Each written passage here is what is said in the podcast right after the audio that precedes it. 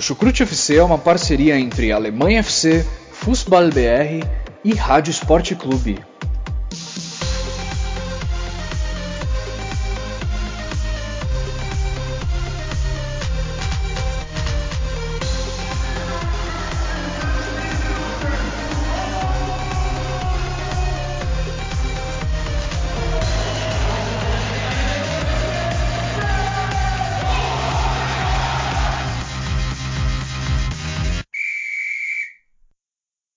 Moin moin, hallo, servos! Está no ar mais um episódio do Chucrute FC. Estamos aqui de volta, claro, como sempre, no nosso balanço semanal, né? Estamos aí no domingo. A terceira rodada da Bundesliga acabou de acabar. E como ela acabou de acabar, é hora de a gente começar a gravar o Chucrute FC falando sobre essa maravilhosa rodada, rodada aí que foi boa, me apresentando mais uma vez. Eu sou o Vitor Ravetti. Estou um pouco triste porque parece, parece que hoje foi o último sopro de verão da Europa, da Alemanha, né? Fez aí, chegou na casa esse fim de semana no geral, né? Fez aí na casa dos 30 graus. Acho que agora tendência é só ir lá para baixo, vamos enfrentar o frio, mas estamos preparados para isso. Como sempre aí agradecendo aos nossos padrinhos que nos mantêm. Inclusive, hoje saiu aí um episódio especial para eles sobre Otmar Hitzfeld. Então fica aqui a, o nosso jabazinho, torne-se você também um padrinho, vai lá no www.padrim.com.br barra e torne-se também um. Fizemos também um episódio especial essa semana sobre o sorteio da UEFA Champions League, né? E UEFA Europa League, falando o que esperar dos times alemães. Se você ainda não conferiu, vai lá dar uma olhada que tá maneiro. E sempre também agradecendo aos nossos parceiros do Fußball BR, blog sobre futebol alemão, o Alemanha FC, também aí que tá sempre trazendo notícias da terra do chucrute, da terra do 7 a 1 e também ao MW Futebol e à Rádio MW. Esse fim de semana, mais uma vez, aí participei da transmissão de Bayern de Munique e Mainz, foi super maneiro. Né? Então, quem ainda não conhece o MW Futebol e a Rádio MW, vai lá que vale a pena. E para me acompanhar nesse episódio hoje aqui, eu estou, claro, vou começar pelas mulheres, eu estou com ela, Simone Paiva. E aí, pessoal, Vitor, Guilherme, estamos aí mais uma vez para mais uma rodada é, cheia de gols, com algumas surpresas. E também, como a Simone já até citou, ele está aqui também presente hoje, Guilherme Ferreira. Olá, Vitor. Olá, Simone. Um grande abraço para todo mundo que acompanha o Chucrute FC. Mais uma rodada bem com muitos gols, como a Simone falou, né? Uma rodada muito empolgante da Bundesliga, média de aproximadamente 3,4 gols por jogo, uma média bem alta e assim que a gente quer, assim que a gente gosta de ver o futebol. Pois é, realmente, né? Aliás, não essa rodada realmente atingiu essa média, mas a primeira e a segunda também não ficam para trás, não, né? A Bundesliga aí fazendo Verdade. jus à sua fama de ser das cinco grandes ligas europeias a liga com a maior média de gols. Não conferi as outras ligas, mas me arrisco a dizer que esse início já está sendo assim. Bom, então vamos parar de enrolar e vamos aí direto para esse episódio. Bola para frente. Começando então aí com o jogo da sexta-feira e o jogo que marcou uma. Vai, tudo bem que ainda estamos no início, mas uma troca de liderança, né? Porque o RB Leipzig foi até Mönchengladbach e venceu os Potros, venceu a equipe da casa por 3 a 1 com uma exibição de gala do agora de contrato renovado Timo Werner e convocadíssimo para a seleção alemã também para a próxima data FIFA. Né, ele fez aí os três gols dos Touros Vermelhos, né, o primeiro aos 38, depois de um bom passe do Forsberg. Uh, aos dois já, aos, logo aos dois minutos do segundo tempo, o Leipzig ampliou, como a gente já falou, com o Timo Werner. O Gladbach já ali quase na casa dos acréscimos do segundo tempo, com um embolo de cabeça, descontou, chegou ainda a pressionar quase fez o segundo gol e o empate, mas não teve jeito. No final ainda deu tempinho do Timo Werner chegar ao hat-trick, fazer o terceiro gol dele no jogo e, como eu falei, colocar o Leipzig na liderança. O Leipzig é o único time que continua com 100% de aproveitamento, três jogos e três vitórias, e deixa o Gladbach nesse momento na oitava posição com quatro pontos.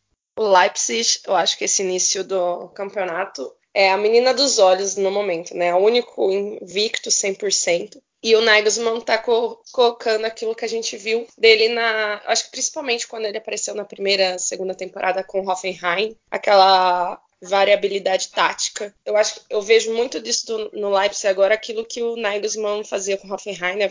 variabilidade tática, o time consegue se dispor no campo, impor o jogo dele, mas também consegue, por exemplo, se existe uma necessidade com o adversário de mudar como os jogadores se portam dentro do, dentro do campo, ele consegue isso muito facilmente. E eu acho que até ele tá. O Timo Werner está. Werner, né? Está voando, né? Nem lembro agora quantos gols ele já tá, mas acho que ele e o Lewandowski são os artilheiros. O Fosberg, que estava meio apagado na temporada passada, on, na sexta-feira teve aqueles lapsos daquele Fosberg que a gente viu na primeira temporada dele do Leipzig. E eu, eu vejo, acho que das, dessa, acho que essa terceira temporada do Leipzig na primeira, eu acho que com o Nagelsmann dá para pensar realmente que ele vai disputar mais fortemente com o Bayern e o Dortmund. E rumores de que está vindo o Patrick Schick da Roma, Chic, Chic, alguma coisa assim, da Roma pro, pro Leipzig. Eu, eu acho ele muito bom jogador para trabalhar lá na frente com o Werner, com o Fosberg, com o Campbell, que está muito bem. O Borussia Mönchengladbach ainda parece que o Rose não encontrou a sua formação perfeita. Talvez perdeu o Torgan Hazard, outras peças, mas ele ainda tem uma vitória, uma derrota, um empate, né? Então acho que ainda é um tempo de adaptação. Mas o que eu deixo do Mönchengladbach um ponto muito negativo foi o lado esquerdo. Eles apanharam do Leipzig durante o jogo. O Johnson e o Ginter tiveram assim uma partida horrorosa. E o que o cara, os caras sofreram com o ataque do, do Leipzig pela esquerda foi algo brutal. É, e sofrendo muito principalmente com contra-ataques, né? Que já é uma marca registrada dessa equipe do Leipzig. É impressionante como já desde das últimas temporadas, mas a gente ainda vê isso na, sob o comando do Julian Nagelsmann. A equipe do Leipzig consegue é muito letal quando ela consegue recuperar a bola e sair em velocidade para ataque. Ela chega no gol adversário com poucos toques na bola e muitas vezes marcando gols. E foi, o, e foi muito isso que definiu o, o jogo de sexta-feira. Na, nos dois primeiros gols, os dois primeiros gols tiveram um roteiro bem parecido, inclusive, né? Campbell participando de um, de um, de, um desarme seja no campo de ataque ou no campo de defesa, mas ele estava participando do desarme. Na sequência, a bola passa pelos pés do Forsberg, que, como a Simone citou, também teve uma atuação muito boa. E jogada finalizada, então, em velocidade pelo Timo Werner. Os dois primeiros gols tiveram uma, uma tiveram esses traços de semelhança e contam um pouco do que foi a partida, né? O Leipzig marcando forte a partir do meio-campo para impedir que o Gladbach chegasse no campo de ataque. E aí, a partir do momento que acontecia a recuperação da bola, velocidade para Poulsen e Werner. E Timo Werner teve uma atuação sensacional, três gols. Poderia ter dado uma ou duas assistências se, se os companheiros dele aproveitassem melhor alguns bons passes que ele que ele fez no segundo tempo, também jogadas de contra-ataque, e... mas acho que Timo Werner teve uma atuação realmente sensacional nessa, nessa rodada, um dos grandes destaques da rodada. E é até um jogo que taticamente foi bem interessante, porque mostrou que Marco Rose e Julian Nagelsmann devem variar um pouco das, na verdade, é uma, uma característica bem marcante do Julian Nagelsmann fazer essa variação tática ao longo do campeonato. O próprio Marco Rose, eu vi em entrevistas recentes que já falou que não vai manter um esquema tático fixo, que vai buscar variar ao longo do campeonato. E o Nagelsmann, que vinha usando três zagueiros nas duas primeiras rodadas, na sexta-feira deixou isso de lado. Usou uma linha de quatro, talvez para se igualar ao Mönchengladbach nesse aspecto. E o Marco Rose, por sua vez, ele vinha usando um losango no meio campo, né? é, num 4-4-2, mas com um losango ali no meio campo. Dessa vez não, não tinha só o Zacaria ali na frente da defesa, era Zacaria e Neuhaus ao lado dele. Foram duas mudanças táticas bem notáveis que deu para perceber nessa partida, mas a do Julian Nagelsmann, a estratégia dele como um todo deu mais certo, a estratégia dos contra-ataques do Leipzig foi 3 a 0 e poderia até ter sido mais se a equipe visitante tivesse aproveitado melhor essas jogadas em velocidade que criou, principalmente no segundo tempo. E uma estatística curiosa desse, desse confronto é que o Borussia Mönchengladbach nunca venceu o RB Leipzig na, na Bundesliga. Contando com o jogo de sexta-feira, eles se enfrentaram já sete vezes, com dois empates e agora cinco vitórias do Leipzig. Está se tornando aí a, a ovelha negra do, do Mönchengladbach, o Leipzig, né? É, tá, tá realmente complicado quando, quando enfrenta os touros vermelhos. Acho que vocês já fizeram bem a leitura tática, né? Tanto os, dois técnicos mudaram em relação aos últimos jogos. Eu acho até que no Gladbach deu certo essa, essa ideia de colocar o Neuhaus mais recuado, né? Que o Guilherme já falou. Ele deu mais criatividade ali no, no setor de trás, na saída de bola. Uh, o, o Pleia tocando com o Embolo na frente também, né? Sempre trocando o, o Pleia inicialmente como no 4-2-3-1 como atacante, mas trocando com o Embolo. Eu, eu, eu, eu só achei assim que no, o, Leipzig não teve toda essa vantagem. O, o, o Gladbach começou melhor nos 20, 15, 20 primeiros minutos, né? Criou duas chances claras com o Pleia em duas, duas jogadas bem tramadas, assim que Claro que o Marco Rose está dando uma nova característica a esse Gladbach, mas até que lembra o Gladbach dos velhos tempos, do, do Hacking mesmo do André Schubert. É, só que o Gladbach acabou não aproveitando, e aí, durante, sei lá, 40 minutos de jogo, aí o, Leipzig foi muito bem e decidiu a partida, né? Nesse, também nessa mudança, como vocês já falaram, no 4-2-2-2, o Halstenberg segurou um pouco mais na lateral, não subiu tanto quanto, como quanto o time joga com três zagueiros. E, e, o Werner, o, o problema é que o, a, eu acho que a grande qualidade do Leipzig, claro, a gente já conhece, né, toques rápidos e verticais no terço final do campo, mas o, é impressionante como que esse Leipzig consegue condicionar o Werner a explorar a sua principal característica, que é a entrada em diagonal, né, que é a entrada em diagonal pela uh, por qualquer um dos lados, na verdade, não necessariamente pela direita, mas por qualquer um dos lados, e, e porque é assim que o Werner funciona. O Werner é um jogador que funciona com espaço para correr, porque ele bota em velocidade ele tem uma qualidade muito boa na finalização. Né? Ou então no cruzamento, que ele tentou e o Guilherme bem disse que o Leipzig perdeu ainda algumas chances. Né? Eu, eu, eu, acho que, por exemplo, o torcedor do Bayern de Munique que não acompanha tanto o Leipzig e que acha que o Timo Werner vai, vai jogar tipo Lewandowski está completamente errado. Né? Ele, ele é um cara que, por exemplo, num 4-2-3-1 ou num 4-1-4-1 não vai funcionar como atacante.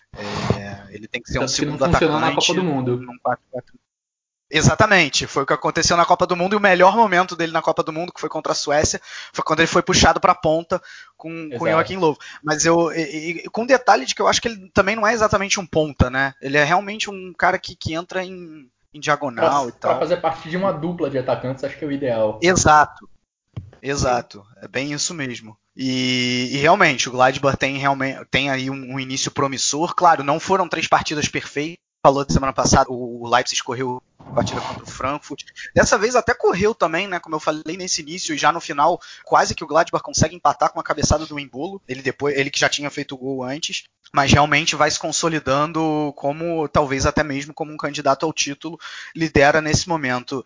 E sobre o Gladbach, Uh, realmente, é o tempo de adaptação do Rose, já deu para ver algumas qualidades nessa equipe. Uh, concordo com a Simone, uma partida horrorosa do Johnson e do Ginter. Eu não entendo por que, que o Benes e por que o Rafael não são titulares. Para mim, o, o, Johnson tinha que ser titular e o Benes tinha que ser. É, e o Rafael, cara, assim, quando ele tá, claro, ele tem o um problema da idade, já não é mais um garoto, mas quando ele tá 100%, uh, ele tem que ser titular. Né? Ele, ele protege a bola muito bem, é, tem, tem qualidade no passe.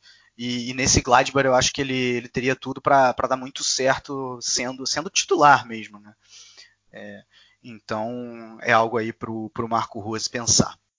Bom, passando então aí para o próximo jogo, já para os jogos de sábado. O Freiburg, que até então estava 100%, não está mais. Perdeu para o Colônia, que até, até então estava com 0%, né, que ainda não tinha uh, sequer pontuado, mas agora a coisa se inverteu. O Freiburg até saiu na frente, né, fez o gol aí, um gol contra do zagueiro do Colônia, o Rafael Xicos, ainda no primeiro tempo, aos 40 de jogo. Mas aí logo no início do segundo tempo, aos 7, o Modeste, depois de uma, um bom cruzamento do Skiri, uh, empatou o jogo de cabeça, gol com a marca de Anthony Modeste. E por fim, uh, o próprio Skiri, talvez aí o nome do jogo, com um gol e uma assistência, lá nos acréscimos, já aos 45 do segundo, aos 47 do segundo tempo, deu a vitória para os bodes. O Colônia chega aí aos seus primeiros três pontos e fica no momento na 14ª posição, enquanto o Freiburg se mantém com 6 numa boa sexta posição. Como você falou, Colônia veio de duas derrotas e o Freiburg, ao contrário, vinha de duas vitórias. E jogando em casa, vinha para né, consolidar ou para um empate. O primeiro tempo, no, no geral, o jogo foi equilibrado, quase é, 52% de bola para o Freiburg, 48% para o Colônia. Em finalizações, o Freiburg foi muito mais. É, levou muito mais perigo ao gol. No primeiro tempo, o Freiburg foi melhor. E o Colônia se impôs muito mais no segundo tempo. No entanto, as oportunidades eram maiores para o Freiburg todo o jogo. E foi um, na verdade, foi um certo achado e a, e a boa partida do Skiri que levou o Colônia a ganhar. Primeiro a assistência para o Modeste, que o Modeste, depois de uma tour pela China, voltou ao Colônia, a sua casa. Não sabemos como ele vai sair, mas ele sempre vai fazer seus golzinhos. E depois, no final, né, o Skiri achou aquele gol quase já batendo é, 45 do segundo tempo e levando a vitória para o Colônia e sendo a primeira vitória do Colônia né, no campeonato. Colônia que voltou agora à primeira divisão. Na próxima rodada, os dois já têm complicadores, né? Hoffenheim para o Freiburg e o Mönchengladbach para Colônia. E na Allianz Arena, o Bayern de Munique conseguiu uma verdadeira goleada sobre o Mainz, né? uma goleada para não botar defeito aí na equipe. Estreia de Coutinho e Perisic, ambos no time titular, né? já tinham estreado contra o Schalke, mas no banco e entraram no decorrer da partida. No time titular foi a primeira vez. E o Bayern sofreu, né? Sofreu, sofreu o primeiro gol. Logo aos seis minutos de jogo, o, o Mainz 05 abriu o placar com Boetius de cabeça. Aos 36 aí apareceu aí aquele golaço do Pavar, que lembrou até o gol dele contra a Argentina na Copa do Mundo, após cruzamento de Perisic. Numa cobrança magistral ainda no primeiro tempo, a Alaba virou o jogo para o Bayern de Munique. E aí no segundo tempo, a porteira abriu, Perisic aos 9, Coman aos 19, Lewandowski aos 33, Afonso Davis, o garoto canadense, aos 35. O Bayern de Munique chega aí aos 7 pontos está na vice-liderança por conta do saldo de gols e aprofunda ainda mais a crise do Mainz 05, único time da Bundesliga que ainda não pontuou. Impressionante a fase ruim do Mainz, que não só ainda não pontuou na Bundesliga, como também já conseguiu a proeza de ser eliminado na primeira fase da Copa da Alemanha. Mas realmente o placar de 6 a 1 dá uma impressão do jogo de, de que o Bayern atropelou, que foi melhor durante toda a partida, mas não foi bem assim. O atropelo só veio no segundo tempo, porque na primeira etapa o, o Bayern, uma, os cruzamentos já, já estão se tornando uma característica bem forte, acho que dessa equipe do Bayern de Munique sob o comando do Niko Kovac, às vezes até em exagero. E durante o primeiro tempo o Bayern de Munique não conseguiu ir bem porque nem cruzar a bola na área estava conseguindo. É, durante uma boa parte da, da primeira etapa, teve dificuldade de chegar na linha de fundo, conseguir boas jogadas com Perisic e com Coman para tentar acionar o Lewandowski no meio da área. Mas aí, com o passar do jogo, a qualidade individual do Bayern, como costuma acontecer na Bundesliga, acabou se sobressaindo. A equipe conseguiu a virada ainda no primeiro tempo, graças a uma bela cobrança de falta e um belo gol também do, do Pavar, que, como você citou, Vitor, lembra bem, inclusive, aquele da, da Copa do Mundo contra a Argentina. E o segundo no segundo tempo veio o, o, atropelo do Bayern de Munique, um pouco porque o Mainz tentou ir atrás do empate, pelo menos. No primeiro tempo, a equipe marcou 1 a 0 numa das raríssimas vezes que conseguiu passar do meio-campo. Foi uma jogada bem trabalhada do Mainz, que conseguiu o gol de cabeça do Boetius, mas no resto do primeiro tempo era só chutão para frente e chutões que basicamente devolviam a bola para o Bayern de Munique. No segundo tempo, a equipe tentou sair da defesa com a bola no chão, trocando passes, ficou um pouco mais exposta e aí foi tudo ladeira abaixo para o Mainz. Se antes a equipe conseguia colocar todos os seus jogadores atrás da linha da bola para dificultar ao máximo para o Bayern encontrar espaços e trocar passes para chegar na linha de fundo e entrar na grande área, depois do intervalo a realidade mudou. O Mainz tentou sair para o jogo, deixou mais espaço na defesa e aí quando perdia a bola, o Bayern saía em velocidade e aí tinha espaço, tinha campo aberto para fazer sua qualidade individual se sobressair e foi nesse cenário que acabou saindo o 6 a 1. É, como o Guilherme já falou, os 20 minutos, inicia os 20 minutos iniciais do jogo parecia que ia ser aquele Bayern da primeira rodada contra o Hertha, que tomou o gol né, do Mainz e estava com dificuldades para sair para o jogo, mas conseguiu segurar muito, se manter na defesa e impedir que o Bayern avançasse. Mas aí o Bayern começou a aumentar a intensidade, a pressão do jogo, e aí o Mainz já começou a pipocar. e já começou a mostrar suas deficiências e que não ia aguentar segurar a pressão de um Bayern de Munique. É, vocês me corrijam se eu estiver errada. Eu, eu não assisti ao segundo jogo do Bayern na rodada passada, mas no primeiro eu lembro que o Pavar estava na zaga. E esse jogo ele foi como lateral. Correto. Correto. Esse, é um, esse é um ponto que eu, sempre coloquei. Pra, Pavar, para mim, na zaga, é desperdício de talento. Para mim, ele, eu não gosto do Pavar como zagueiro. E talvez agora o Kovac tenha achado a formação de defesa para o Bayern, que é o Pavar e o Alaba nas laterais, o Sully e o Hernandes na zaga. E o Kimmich como primeiro homem o último homem é, como volante né, na defesa. Porque dava liberdade muito para o Pavar e para o Alaba descer e aí ele tinha essa cobertura com o Sully, o Hernandes e o Kimmich atrás. O Kimmich agora centralizado. Então, assim, eu acho que agora o Kovac achou uma formação. Eu, eu vejo Pavar muito melhor como um lateral do que como um defensor. E na questão do jogo, depois que o Bayern aumentou a intensidade do jogo e a pressão, o mais coitado dele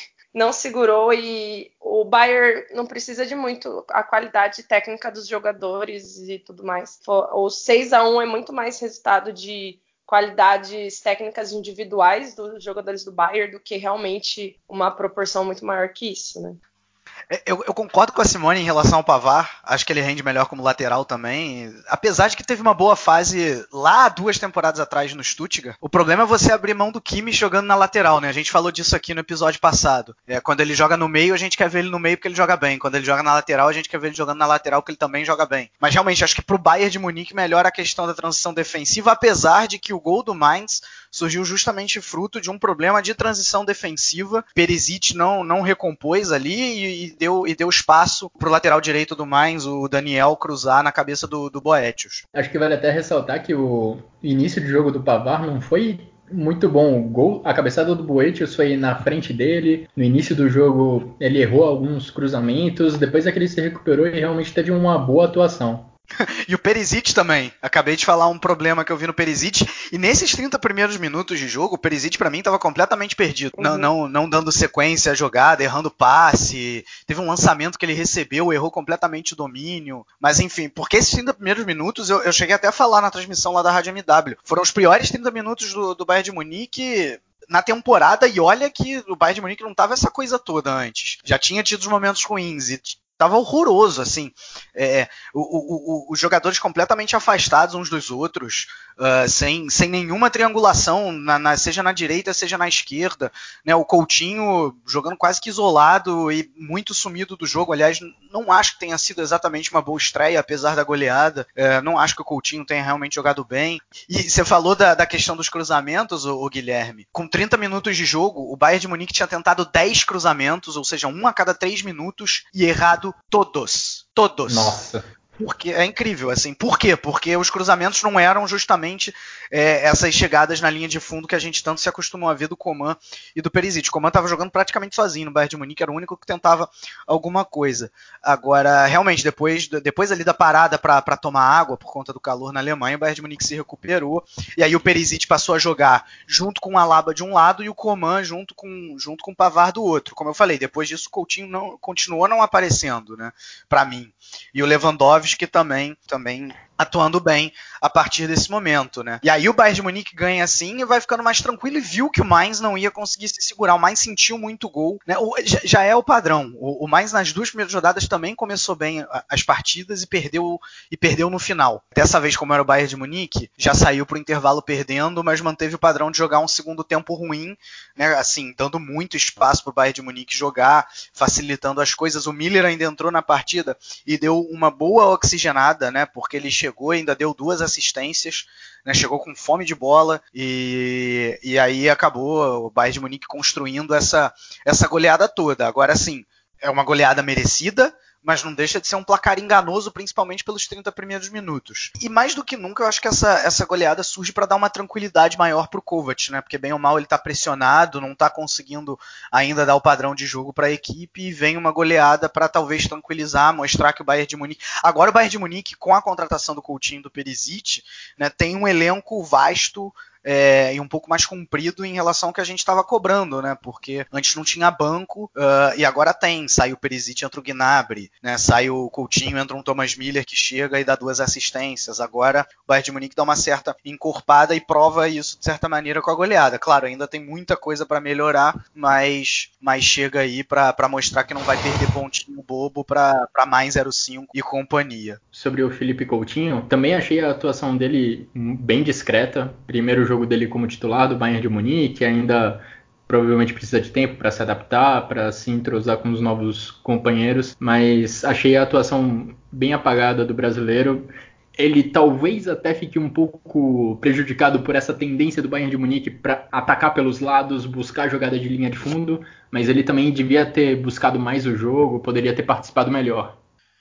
Bom, passando então aí pro, pro jogo entre Schalke 04 e Hertha Berlim, e finalmente saiu o gol do Schalke 04 na temporada, né? O Schalke 04 tinha passado em branco nas duas primeiras, mas dessa vez parecia que ia continuar assim, porque os dois primeiros gols da equipe foram gols contra. Né, o Niklas Stark tirando a bola para o próprio patrimônio aos 38 do primeiro tempo. Aos 10 foi a vez do outro zagueiro, o Rekik, fazer a mesma coisa, dois gols contras em um mesmo jogo. E aí só aos 40 minutos do segundo tempo surgiu o gol próprio do Schalke, digamos assim, uh, um belo chute do, da, nova, da nova contratação, Joshua Kenny. O Schalke 04 vence o Hertha Berlim por sonoros 3 a 0 e uma curiosidade, a primeira vitória do Schalke jogando em casa desde janeiro. Desde janeiro, o que mostra o péssimo segundo turno que a equipe fez na temporada passada. Mas de todo jeito, o Schalke chega aí aos quatro pontos e está na nona posição. E o Hertha Berlim, depois do bom empate que conquistou contra, uh, contra o Bayern de Munique, uh, vem de duas derrotas aí por 3 a 0 né? Tomando muitos gols perdeu para o Wolfsburg na rodada passada e agora renova o 3 a 0 a derrota por 3 a 0 contra o Schalke 04. Eram nove jogos seguidos do Schalke 04 sem vencer na Veltins Arena, um retrospecto realmente bem assustador, considerando todo o apoio que o Schalke tem sempre em Gelsenkirchen. Mas acho que esse também é o caso de um jogo que o placar foi um pouco. não traduz bem o que foi o jogo, porque principalmente se você olhar as estatísticas, não foi um, um jogo para 3 a 0 foi um jogo é, equilibrado tanto em questão de posse de bola, como em finalizações. O Schalke teve nove finalizações na partida e o Hertha teve dez. Finalizações no gol foram duas do Schalke contra três do Hertha. E você vê, né? Foram duas finalizações no alvo do Schalke para marcar três gols, né? Qualquer um ia estranhar muito esse dado se não soubesse que foram dois gols contra dados de presente pelo Hertha. É, e foi impressionante mesmo a noite, a tarde terrível que teve, principalmente o Niklas Stark. Ele que é um bom zagueiro, já mostrou ter muita qualidade e é cortejado por alguns alguns dos clubes mais ricos da Bundesliga. Ele não só marcou um gol contra, que deu 1 a 0 ao Schalke 04, como também ele teve um erro bizonho no, ainda durante o primeiro tempo. Ele estava com a bola dominada dentro da área, ficou esperando o Nubel sair do gol para pegar a bola e de repente o Caligiuri roubou a bola dele, ele mal conseguiu reagir e deu sorte que o Caligiuri chutou a bola para fora. Além disso, no segundo gol do Schalke, o Burgstaller entrou na área para finalizar e deu um corte seco no Niklas Stark que passou lotado, não conseguiu sequer atrapalhar o chute do, do atacante do Schalke. Então a gente sabe de toda a qualidade que tem o Niklas Stark, mas a tarde dele de sábado foi, foi realmente terrível. Uma vitória que dá realmente um pouco mais de tranquilidade para o Schalke, que não tinha começado o campeonato bem, e aí na torcida já vem todas as lembranças da temporada passada, de uma péssima temporada passada. Acho que é uma vitória muito importante para o Schalke e para o David Wagner ter um pouco mais de tranquilidade para trabalhar daqui em diante na, na Bundesliga. Bom, e apesar de uma média bem alta de gols, né? 3,4, falamos lá no início do cast, a rodada teve um 0 a 0 Na Bahia Arena, o Leverkusen recebeu o Hoffenheim e o placar acabou, infelizmente, né? Porque a gente sempre gosta de ver gols, infelizmente, uh, nulo. 0 a 0 Bayer Leverkusen e Hoffenheim. O Leverkusen perde a chance de manter os 100% de aproveitamento e fica com 7 pontos na quarta posição. E o Hoffenheim, uma vitória, um empate, uma derrota, décima posição com 4 pontos. É, foi um jogo que terminou em 0 a 0 mas é um jogo que teve bem a cara do Bayer Leverkusen do Peter Boss. Tivemos alguns números impressionantes na, nessa partida da Bayer Arena, que foram 75% de posse de bola para o Bayer Leverkusen e 19 a 0 em escanteios para a equipe da casa, um número realmente impressionante. E além disso, em chutes, ficou em 20 a 6 para a equipe do Peter Boss. Mas, apesar do domínio na posse de bola, não foi uma equipe que conseguiu criar grandes chances de gol.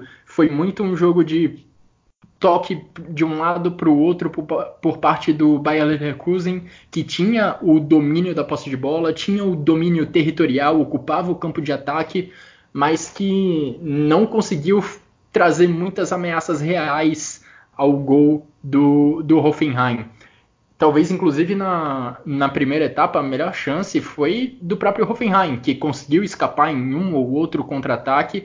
E no primeiro tempo o Belfodil saiu praticamente na cara do Haradek e dentro da área ele resolveu dar um passe para o lado buscando um companheiro que também estava entrando na área, mas a, a, bola acabou saindo ruim e o Belfodil perdeu uma grande chance de gol para abrir o placar àquela altura para o Hoffenheim. De resto, continuou sendo uma partida de muita posse de bola do Bayer Leverkusen, sem grandes chances de gol, pelo menos sem um grande número de chances de gol, apesar do número alto até de finalizações, foram 20, como eu falei anteriormente. Como curiosidade, né, foi o reencontro de Kerem Demirbay e Nadine Amiri. Demirbay foi titular, o Amiri entrou durante a partida. Eles que vieram nessa janela de transferências do Hoffenheim. O Voland também, né? Verdade, do Voland, verdade. E foi o 23º jogo entre Bayer Leverkusen e Hoffenheim na, na história da Bundesliga. A primeira vez que nenhum dos times marcou um gol. A primeira vez que tivemos um 0 a 0 nesse duelo. Esse jogo do o jogo do Leverkusen de alta posse de bola, muitas finalizações, mas nenhuma nenhum chute claro a gol lembra muito a época do Peter Boss no Dortmund, né? Aquela posse de bola inútil que é o jogo rodava, rodava, chutava, mas chance clara mesmo, acho que teve uma chance que foi do Hoffenheim e todo o domínio do Leverkusen, falta de criatividade, batia também numa defesa bem, bem colocada do Hoffenheim lá atrás, que fazia com que não, não dava oportunidades para o Leverkusen ter chances mais claras de gol. No final foi um, 0 a 0 morno, sem muitas emoções. É, eu até achei que no segundo tempo o Leverkusen conseguiu fazer alguma coisa. Tudo bem que eram muitos chutes de fora da área, teve, teve uma chance clara com o Voland, que ele chuta um pouco torto, pressionou o Hoffenheim, como eu falei, no segundo tempo, o primeiro tempo foi horroroso, né? Teve essa chance aí do Belfodil no contra-ataque, mas tirando isso, nada. É, e aí, assim, eu achei curioso, porque o Boss, ele, ele ficou insatisfeito com o resultado, disse que, que são dois pontos a menos do que ele estava planejando uh, no início, no início da, da, temporada, mas ele disse que foi a melhor apresentação da equipe dele na, na temporada, não entendi. Talvez do ponto de vista defensivo, né? Mas aí a questão é que, cara, o Hoffenheim abriu mão de jogar bola. Né? Teve esse, esse contra-ataque com, com o Belfodil e mais nada. É, é assim, é algo que o, Nag, que, que o Nagelsmann na, nas últimas temporadas nunca permitiria. Não consigo ver o Hoffenheim tendo 25% de posse de bola com o Nagelsmann. É, é, pode até ter menos posse de bola do que o adversário, mas não 25%, né? E completamente abriu, abriu mão de jogar realmente. O, o, o Schroeder, o técnico do Hoffenheim, disse que não vai precisar treinar bola parada para a próxima partida, né? Com 19 escanteios e nenhum nenhum realmente dando certo. Ele fez essa, essa pequena piada. É, não deixa de ser o Leverkusen que, que acaba perdendo dois pontos, né? Era o objetivo, obviamente, era a vitória jogando em casa, mas fica aí uh, esse, esse empate a, a lamentar. Bom, passando aí então para um time que para mim, que veio da segunda divisão, que para mim, principalmente pela maneira de jogo, tá até surpreendendo. O Paderborn foi até Wolfsburg e conseguiu arrancar um empate. Né? Foi o primeiro ponto, mas vale dizer que foi a primeira vez, nas três vezes, nas três rodadas, o, o Paderborn conseguiu abrir o placar da partida mas acabou no final ou cedendo um empate, como foi nesse caso contra o Wolfsburg, ou acabando com a derrota, como foi nas duas primeiras rodadas. Né? O, o, o Hoffenheim, o, o, Paderborn, como eu falei, abriu o placar com o brasileiro Cauli. Cauli que veio do Duisburg, até um jogador que eu conheço, bom jogador. Depois do Mamba fazer um bom papel de pivô ali, de fazer a parede, o Cauli apareceu para finalizar. E já no segundo tempo, o, o, foi a vez do Weghorst fazer o papel de pivô e o Brecalo uh, finalizar muito bem. Uh, e aí o jogo terminou empatado em 1 a 1 E dois pontos também que valem ser ressaltados. O, o primeiro que o, o grafite estava no estádio, foi homenageado, né, uma bela homenagem para quem não sabe ou não lembra. Grafite campeão com Wolfsburg na temporada 2008-2009, ele é ídolo por lá, né? E, e, a lesão do Schlager, né? O Schlager uh, quebrou aí, quebrou o pé e vai ficar um tempo fora. Foi até uma cena chocante. E talvez não por coincidência, o gol do, do Paderborn surgiu logo após essa lesão. Né, o Wolfsburg estava um pouco, um pouco perdido. Mas enfim, não foi, não foi um jogo ruim do Wolfsburg exatamente. Teve mais a bola no pé, criou algumas chances. Foram 17 chutes no total o Vecchioros, como eu falei, fazendo o pivô, e o Brecalo surgindo, porque ele, ele sempre, sempre teve esse potencial, a gente sempre falou isso aqui no Chucrute, mas ele com o Labadia era mais reserva do que titular, né? E dessa vez ele, ele parece estar ganhando a posição de titularidade, ele é muito rápido, tem, tem um bom drible, só que nesse jogo ainda vale contar o detalhe que você pega o mapa de calor dele, ele veio muito para dentro. Muitas vezes ele veio centralizando para justamente jogar com o Weghorst, o gol uh, surge, surge dessa maneira, né? É, mas assim, ainda foi pouco a obrigação do Wolfsburg era ganhar. Wolfsburg que agora está jogando com três zagueiros, né? O, o Guilherme já tinha até atentado para isso no podcast do, do, guia da Bundesliga, o Guilavogui como, como um terceiro zagueiro, ele que originalmente é um volante. É, até deu certo nas duas primeiras rodadas, achei que nessa Uh, principalmente pelo lado direito do Wolfsburg, o esquerdo do Hoffenheim, o, o, Hoffenheim não, o Paderborn, o Paderborn conseguiu criar algumas chances. Né? O Paderborn está me surpreendendo porque não está sendo um time que, apesar da falta de material humano, está se fechando lá atrás, por exemplo, como foi o Hoffenheim que a gente acabou de falar. Né? O Paderborn não, o Paderborn, cara, assim, claro, fica menos com a bola no pé, mas, cara, se arrisca, entendeu? Se arrisca arrisca perder o jogo para de repente conseguir uma vitória e por pouco não conseguiu. O Sven Michel teve duas chances claras na frente do, do goleiro do, do Castils e, e, acabou, acabou desperdiçando em dois laterais bem cobrados pelo Paderborn, que eu falei agora do problema do lado direito do, do Wolfsburg. Então, assim, fica aí esse elogio ao Paderborn, apesar de estar tá só, de tá só com um pontinho. Né? E o Wolfsburg, por outro lado, também perde a chance de fazer o seu melhor início na história da Bundesliga, que seria manter os 100%. Fica com 7, ainda está na terceira posição, uh, ainda é um início bom, mas a exemplo do Leverkusen lamenta a não vitória em casa sobre um time mais fraco. Bom, talvez passando então aí para grande surpresa da rodada, meus amigos.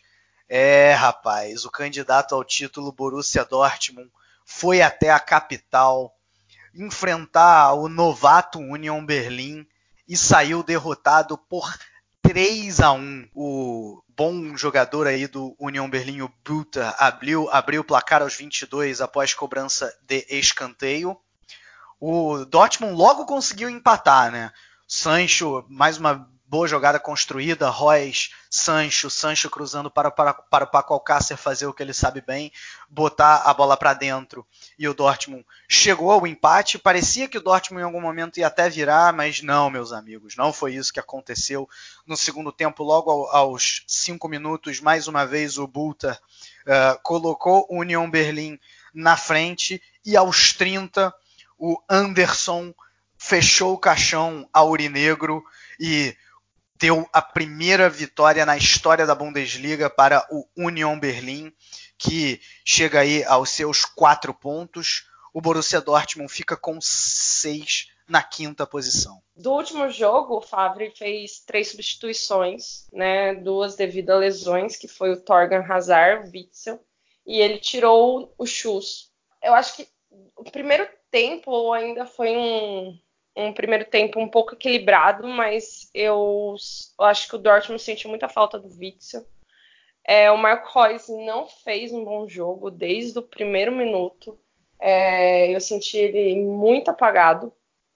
E o Union, é, ele estava bem organizadinho e, claro, é, eu acho que era um jogo que ninguém esperava uma derrota dessa forma do Dortmund, vendo que a União Berlim, né, que a primeira participação dele na primeira na na Bundesliga. Mas eu acho que esse jogo foi para deixar claro alguns problemas do Dortmund que vinha de outros jogos, mas a, a, as vitórias que vieram no, nos dois primeiros jogos fizeram que se esquecesse um pouco desse, dessas falhas, né? Eu acho que a dupla de zaga ainda, o problema defensivo do Dortmund ainda é bem claro. A dupla de zaga ainda não tem entrosamento. O Akanji e o Hummels eles estão bem perdidos. O Dortmund depende do Piszczek, que é um, um, lateral que já tem. Ele é novo, mas para o futebol já é uma idade avançada, né? 33 anos. Ele já não aguenta a corrida da mesma forma. E eu sinto, no segundo tempo, o Dortmund se perdeu. Depois do, do segundo gol, ele ainda tentou buscar reagir, mas depois ele se perdeu completamente. O time não tinha criatividade. O Julian Brandt, eu esperava que ele entrasse no, no, lugar do Hazard e até fosse melhor, porque ele vinha entrando nos jogos e sendo melhor que o Hazard nos dois primeiros jogos, mas pelo contrário, ele foi, ele teve uma participação apagada. É, é até difícil dizer quem jogou bem nesse Dortmund. E o Butter, Butter, eu acho que fala, né? Não sei como é o nome, o Butter do União Berlim teve, eu acho que a, foi a, o jogo da vida, né? Ele foi o grande nome do União Berlim. O União Berlim acho que matou o pouco de repertório que esse Dortmund tinha no jogo. E fica, apesar do domínio de posse de bola do Borussia Dortmund, as finalizações foram muito maiores para o União Berlim, foi 7 a 2 e escanteio foi 7 a 4 quer dizer, o Dortmund chegou, mas com nenhuma chance muito clara de gol e o Union buscou muito mais vezes do que o próprio Borussia Dortmund. Então já fica os problemas que vinham dos outros jogos agora foram totalmente expostos, né? Então, para quem quer ser campeão, tem que rever isso aí. Primeiro destacar que é uma vitória histórica, né, para o Union Berlim, time que está em sua primeira temporada na Bundesliga conseguiu no sábado a sua primeira vitória na história do campeonato e logo contra um dos favoritos ao título. É um roteiro sensacional para a torcida do, do Union Berlim, que fez uma festa fantástica no estádio. E como a Simone bem destacou, não é como se o Union Berlim tivesse ficado fechado na defesa o tempo inteiro e tivesse aproveitado três, três quatro chances que apareceram esporadicamente. O Union tentou jogar, foi um time que também buscou o ataque. Claro que de uma maneira mais conservadora, a diferença técnica entre as duas equipes é, é gritante, a postura do time foi mais defensiva, é, naturalmente, mas não deixou de buscar o ataque, não deixou de ameaçar o Dortmund e não só ameaçou, como converteu as, as chances que criou em gol. O, e falando agora pelo ponto de vista do Dortmund, foi uma daquelas derrotas que tem bem a cara daqueles jogos de fevereiro, março, que fizeram o Dortmund perder o campeonato na última temporada. Um jogo de domínio territorial, de domínio de posse de bola, mas com pouca criatividade para chegar na área e finalizar com perigo. É, no primeiro tempo, principalmente, o Julian Brandt apareceu bem em alguns lances, conseguiu alguns, alguns dribles ali na região central do campo, mas alguns dos principais passes verticais do Dortmund para colocar um companheiro, pelo menos em condição de preparar uma jogada de gol, foram do Hummels, que é zagueiro. Ele e a Kanji jogando ali na região do meio-campo, e o Hummels foi quem, inclusive, iniciou a jogada do gol de empate, é, dando um passe vertical para acionar um jogador lá na frente, e a partir disso a equipe conseguir criar alguma, alguma finalização, alguma chance de gol. Do quarteto ofensivo, talvez o Jadon Sancho tenha sido o que mais se destacou durante a partida, mesmo que não tenha, claro, brilhado como em rodadas anteriores, ele pelo menos conseguiu fazer algumas jogadas de linha de fundo pela direita e fazer cruzamentos que por questão de centímetros não foram completados para o gol. O lance do 1 a 1 até foi bem parecido, jogada do Sancho pela direita, ele chega na linha de fundo e o Alcácer conseguiu completar para o gol. E o jovem jogador inglês ele até conseguiu fazer algumas jogadas semelhantes durante o jogo, outras jogadas desse tipo, mas faltou alguém ali na área por questão de 2, 3 centímetros para empurrar a bola para a rede. Cara, assim, eu vi, óbvio, muitas críticas ao Dortmund depois da partida e todas as críticas, quase todas as críticas muito merecidas. Mas, cara, de verdade, por incrível que pareça, eu não achei o primeiro tempo do, do Borussia Dortmund horroroso. O segundo foi muito ruim, muito ruim. Mas o primeiro, cara, assim, ele, não, ele foi bom? Não, não foi bom. Mas ele não foi horroroso também. Por exemplo, foi melhor do que o primeiro tempo contra o, do que contra o Colônia semana passada. É, na minha opinião, óbvio, eu, eu, às vezes eu acho que eu vi outro jogo, mas assim, achei que a trinca, a trinca de ataque se movimentou relativamente bem, né? O, o, o Guilherme acabou de citar, além do gol, uh, os, os, cruzamentos que o Sancho que o Sancho tentou e cruzamentos rasteiros que por pouco não chegaram a algum companheiro. É, depois que o Dortmund já tinha empatado o jogo, o Royce perde um lance na cara do gol do, do, do, goleiro do União Berlim. O Weigel coloca uma bola na trave numa jogada bem construída. Então, assim, eu achei que o, o, Dortmund teve alguns momentos nesse primeiro tempo que dá para tirar alguma coisa. Não achei o primeiro tempo do Brandt péssimo, péssimo. Achei que ele se apresentou para o jogo, tentou fazer a troca de passes, aproximar dos outros companheiros. Agora sim, o segundo aí sim, o segundo foi, foi horroroso, foi, foi aquela posse de bola que o Dortmund tinha e simplesmente não sabia o que fazer com a bola. É, os jogadores completamente estáticos em campo, o único que tentava realmente alguma coisa era o Sancho. Aí realmente é, acho que o Favre errou, demorou muito para substituir. Para começar, ele demorou muito para substituir, era para ter colocado o Guerreiro antes.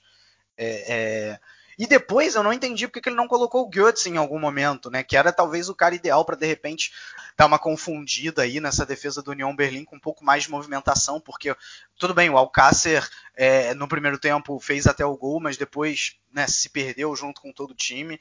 Então, para mim, para mim era, era é, o Götze, o Götze tinha que ter, ter entrado em campo.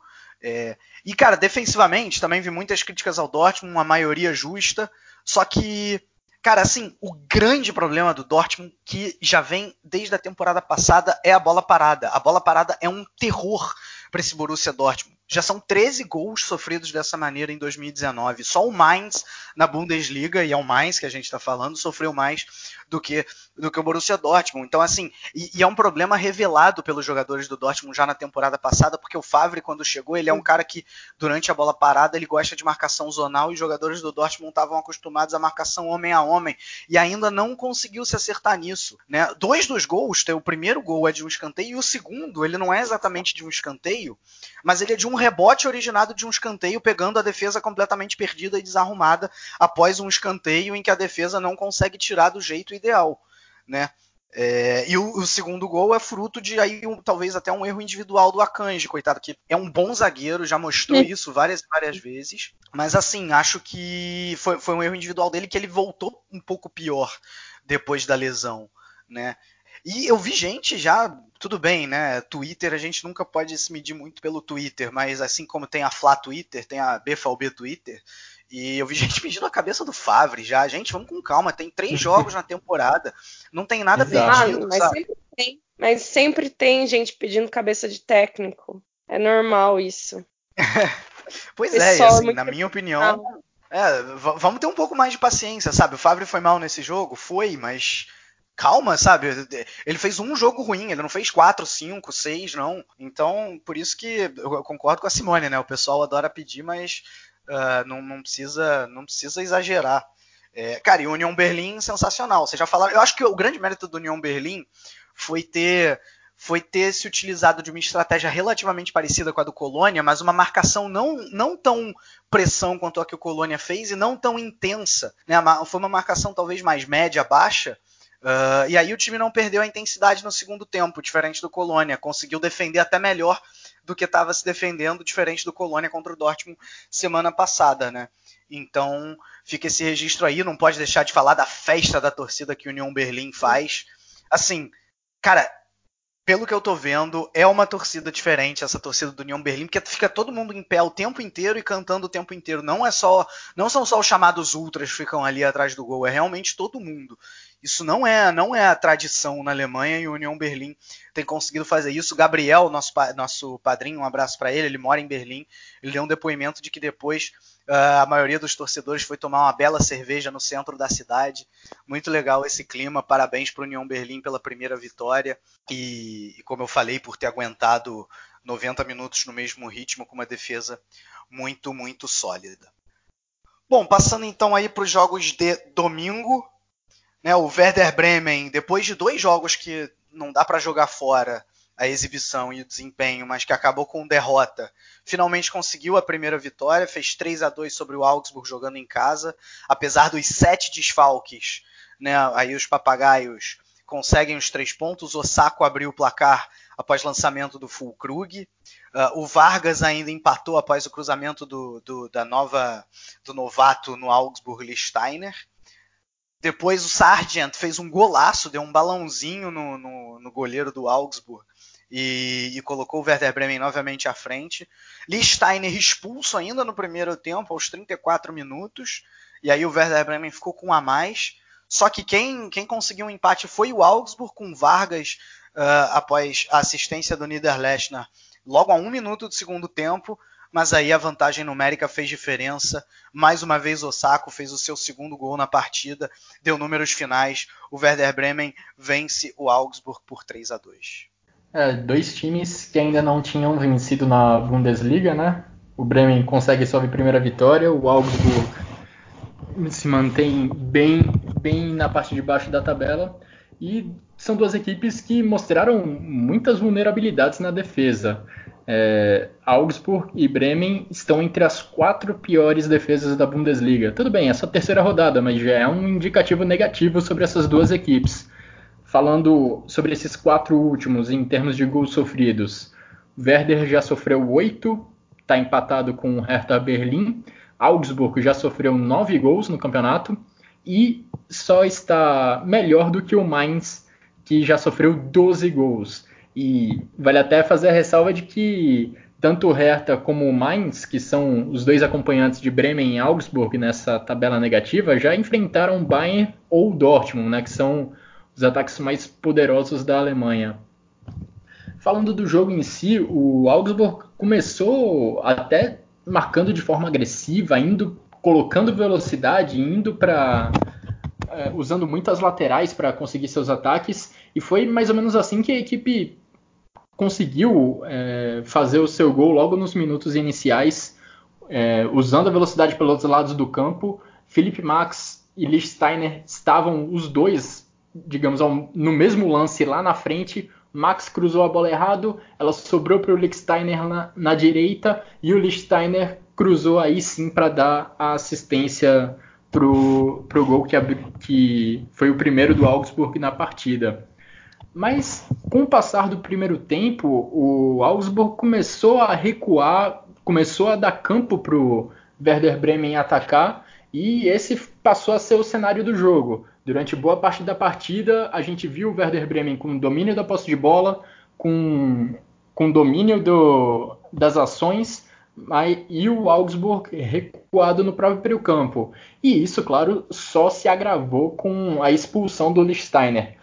Uma expulsão até um pouco rigorosa por parte do árbitro. O segundo cartão amarelo poderia não ser dado, mas de qualquer forma, foi essa expulsão que acabou ditando um pouco do tom da partida de um Augsburg recuado contra um Werder Bremen que é bem de acordo com o que Florian Kohfeldt gosta, tem a bola, que gosta de trocar passes no campo de ataque e que teve o Nuri Sain numa ótima atuação. Eu gostei muito da atuação do Sain, ele como primeiro homem ali à frente da defesa era o cara que comandava as ações do Werder Bremen no campo de ataque, ele ditava para que lado ia a jogada.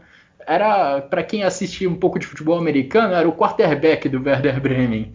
E saíram dos pés dele as jogadas do, de dois gols da, da equipe da casa. Em um deles ele deu assistência diretamente, né? E no outro ele deu o lançamento na lateral para na lateral sair o cruzamento que resultou no gol do 3 a 2 E o jogo do Werder Bremen foi muito esse: trocar a bola de um lado para o outro, buscando um pouco, buscando os espaços nas laterais do campo para a bola chegar nos laterais e eles tentarem acionar alguns, algum dos atacantes dentro da grande área. Foi assim que saiu o gol, o gol do 3 a 2 Mas como eu falei lá no início, as duas equipes mostraram vulnerabilidades na defesa e mesmo com um jogador a mais, esses problemas continuaram para o Werder Bremen. Logo no início do segundo tempo, o gol de empate do Augsburg foi de uma falha terrível do Gebre Selassie, que tentou fazer uma linha de impedimento no campo de ataque. Mas aí, claro, o bandeirinha não levantou a, a, a bandeira, o Augsburg saiu na cara do Pavlenka e conseguiu empatar aquela altura. E mesmo com a vantagem de 3 a 2 ali nos minutos finais, o Augsburg ainda conseguiu colocar alguma pressão, conseguiu jogar algumas bolas na área, mas sem sucesso. Werder Bremen conseguiu a vitória graças a uma, uma boa atuação do, do Nuri Sain. Apesar dos dois gols do Yuya Osako, para mim o grande destaque do jogo, um dos grandes destaques da rodada foi o Nuri Sain, pelos passes dele, pela forma como ele comandou o Werder Bremen no campo de ataque. Pois muito bem, então para fechar aí os jogos da rodada, já agora acabou de acabar, o Frankfurt conseguiu a vitória sobre o Düsseldorf de virada né, quem abriu o placar foi o Hennings, aos 36 do primeiro tempo. E aí no segundo, a nova contratação, Bas Dost, após um, um bom passe do, do Paciência, nome sugestivo. E aos 41, o próprio Paciência teve paciência para colocar o Frankfurt na frente. Né, um bom também da Costa aparecendo muito bem. E o Frankfurt vencendo o Düsseldorf por 2 a 1 Frankfurt que perdeu o rebite. Né, vale dizer, uh, Rebite está indo embora aí, o trio não está mais em Frankfurt, o famoso trio, o triângulo mágico, não está mais por lá. O Frankfurt fica na sétima posição com seis pontos e o Düsseldorf fica na décima segunda posição com três pontos. Primeiro ponto, tinha que ter a piadinha com o nome do Paciência, né? é... pois é. O Frankfurt perdeu seus três, né? O Haller, o Rebite, Jovic. E agora deve ter um, uma dupla, alguns Bardost, que não é português, mas veio do futebol português, o Paciência, que é português, e o parece que o André Silva deve entrar na no escâmbio com o rebite entre o Frankfurt e o Milan. Então, talvez uma colônia portuguesa esteja se formando em Frankfurt. É, os dois clubes chegaram para o jogo com retrospectos parecidos, uma vitória e uma derrota e acabou que o Frankfurt saiu melhor. No entanto, o Fortuna ele voltou, né, para a Corsbank Arena depois de perder no ano passado o famoso 7 a 1 e conseguiu segurar e ainda conseguiu se impor no jogo, né? Ele abriu o placar E apesar do Frankfurt ter durante todo o jogo é, teve maior posse de bola, o Fortuna conseguiu segurar e permitir que o Frankfurt não tivesse tanta liberdade de, de se movimentar e criar lances perigosos. Ah, o grande nome do jogo foi o Paciência, que deu o, a assistência para o gol do Bardos, que tinha entrado fazia só 11 minutos e fez o gol logo, uma cabeçada no, na linha de fundo. O Paciência deu o cruzamento, ele deu a cabeçada. E logo já no. Agora não lembro os minutos. O Paciência fez o gol para fechar a boa atuação do, do português que talvez agora ganhe mais espaço, né? Ele que vinha sendo na temporada passada muito mais reserva no Frankfurt e agora ele deve ganhar um espaço maior, já que o Frankfurt se desfez de várias peças e o Rebite agora parece está quase está praticamente de saída, né? Mas e o Fortuna ele deixa é, agora com duas derrotas e uma vitória, mas foi um jogo um tanto que equilibrado entre as duas equipes. E foi um jogo até divertido entre as duas, porque teve chance para os dois lados, né? Foi acho 15, é, 14 a 15, foram 14 chances para o Frankfurt contra 15 do Düsseldorf. Vamos ver como esse Frankfurt, né, que foi uma, tem sido uma da, dos, das equipes que tem batido lá de frente, vai se recompor com essas três perdas tão importantes. Né? Bom, é isso então. É, fechamos aí, falamos dos nove jogos da rodada, os 18 times. E agora a gente volta bem rapidinho já para falar de segunda divisão, de futebol feminino, eleger o gol da rodada e os jogadores de destaque.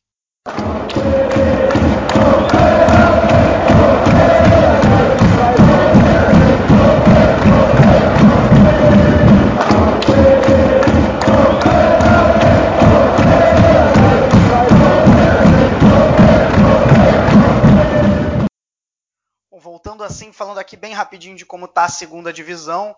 O Hamburgo conseguiu uma sonora vitória sobre o Hannover por 3 a 0 jogando em casa, mantém a liderança, quatro vitórias, um empate, 13 pontos. E no momento, o segundo lugar é o Sandhausen, até uma surpresa aí que nessa rodada derrotou o Darmstadt.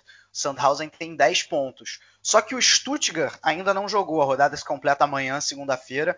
O Stuttgart recebe o Burro em casa e, se vencer, pode chegar aos 11, passar o Sandhausen e jogar o Sandhausen para a posição dos playoffs. Hoje, a posição dos playoffs é composta pelo Osnabrück. Outra surpresa, né? Porque o time que veio aí da terceira divisão. Na outra ponta da tabela, o Darmstadt está na zona dos playoffs com 5 pontos, mas tem um monte de time com 5 pontos que, pelo saldo de gols, estão acima do Darmstadt. O Bochum tem só dois, mas como eu falei, enfrenta o Stuttgart amanhã, tem como sair dessa situação ruim. E o Wiesbaden parece que veio da terceira divisão só para fazer figuração, porque em cinco jogos completados, só um pontinho e ainda não venceu na segunda divisão. E de futebol feminino, nós não tivemos Frauen Bundesliga essa semana porque tivemos data FIFA. Data FIFA do futebol feminino. A Alemanha estreou nas eliminatórias para a Euro e não tomou conhecimento de Montenegro. Quando eu digo não tomou conhecimento, você pensa o que? Ah, deve ter ganho de 3 a 0, 4 a 0. Não, meus amigos, ganhou de nada mais nada menos do que 10 a 0. É isso mesmo, 10 a 0 uh, aí das montenegrinas, uma grande estreia. Né? A Alexandra Pop fez três gols, talvez aí a, foi aí a artilheira da partida. E, e a data FIFA ainda não acabou, né? No domingo. Na, na terça-feira, a Alemanha vai enfrentar a Ucrânia pela, pelas eliminatórias. Um relato pessoal breve sobre esse jogo da Alemanha feminina, que eu coloquei o meu celular para mandar notificações de quando saíssem gols. Ele não parava de apitar ontem de manhã. Foi impressionante. que bom. Bom, e agora jogando então para vocês. Vou começar com a Simone. Simone, diz pra gente aí quem são seus três jogadores de destaque. Meus três jogadores de destaques, eu vou votar no, no Timo Werner, vou votar no Skiri do Colônia e no, claro, no Butter do União Berlim. Perdoe Guilherme. meu alemão, gente, terrível. Tá certo. Não, alemão é chato pra. Eu até tô há cinco anos aqui não falo direito essa língua ainda. Guilherme, quais são os seus três? Olha, para mim tem dois bem claros, Timo Werner pelos três gols e como ele atormentou a defesa do Gladbach com a velocidade dele, Nuri Sahin pelos passes dele, pela forma como ele preparou as jogadas e foi o comandante do meio-campo do, do Werder Bremen. O terceiro nome eu fiquei em dúvida, mas vou pro vou votar no Emil Forsberg que também teve uma boa atuação contra o Gladbach, foi ele que co colocou o Timo Werner em, e o Yusuf Poulsen também em condição de finalizar contra o gol do, do Mönchengladbach na sexta-feira, então vou com eles três. Timo Werner, Nuri Sahin e Emil Forsberg. Eu acho que o Timo Werner não tem como ficar de fora, né? Não à toa nós três nos escolhemos, não é todo dia que um jogador faz um hair-trick, e quando ele faz é óbvio que ele tem que estar aí na seleção da rodada. Também escolhi o Bulter, né, por ser por ter sido tão decisivo assim contra, pelo Union Berlim contra uma equipe muito difícil que, que enfrentaria. E eu, eu, escolhi o Perisic, que apesar do início ruim, depois acabou sendo decisivo para o Bayern de Munique, né? Porque quando o jogo ainda estava 1 a 0 uh, pro pro Mainz, foi ele que deu assistência para o Pavard e depois quando o jogo estava só 2 a 1 ele que uh, deu a garantia de dois gols de vantagem com gol de cabeça. Então, Werner, Perisic e Bülter para mim. E Simone, qual é o seu gol da rodada? Bom, o meu gol da rodada até hoje de manhã era do Pavar, mas eu depois eu tava assistindo o jogo do Bremen, eu vou com o gol do Sargent, que ele simplesmente deu um chapéu no goleiro. Para mim foi um, um golaço. Difícil de ver todo dia. Sigo a relatora. Também achei o gol de falta do Alaba muito bonito, mas até hoje de manhã eu votaria no gol do Pavar, mas o gol do Sargent foi muito bonito, não é todo dia que você dá uma cobertura no goleiro e completa pro gol. É, quem votaria nesse gol de falta do Alaba seria nosso querido Pedro Jales, né? Mas como ele não está mais presente neste podcast, eu, claro, eu fiquei com o gol do Sargent também, unanimidade. Aí golaço mesmo, balãozinho no goleiro, muito bonito. E agora sim, agora sim, não esqueci de mais nada, fechamos. Né, só vale dizer, semana que vem tem data FIFA a, a Alemanha enfrenta pelas eliminatórias da Euro é, na sexta-feira, às à tarde no Brasil, né, às 4h45 no, no, horário de Brasília, vai tem um jogo difícil, né? Tem um jogo contra a Holanda e, e depois já na segunda-feira é, o jogo contra a Holanda é em casa, né? Na Alemanha e já na segunda-feira a Alemanha sai para jogar, vai até Belfast enfrentar a Irlanda do Norte. Provavelmente na segunda-feira, talvez terça, tá saindo aí o episódio sobre essa data Bom, agradeço você aí que aguentou a nossa chatice por mais de uma hora de podcast. Né? Espero que você tenha curtido, espero que tenha valido a pena. Muito obrigado, Simone, muito obrigado, Guilherme. Estaremos de volta aí ao longo das próximas rodadas. E tchau, tchau, tchau. tchau.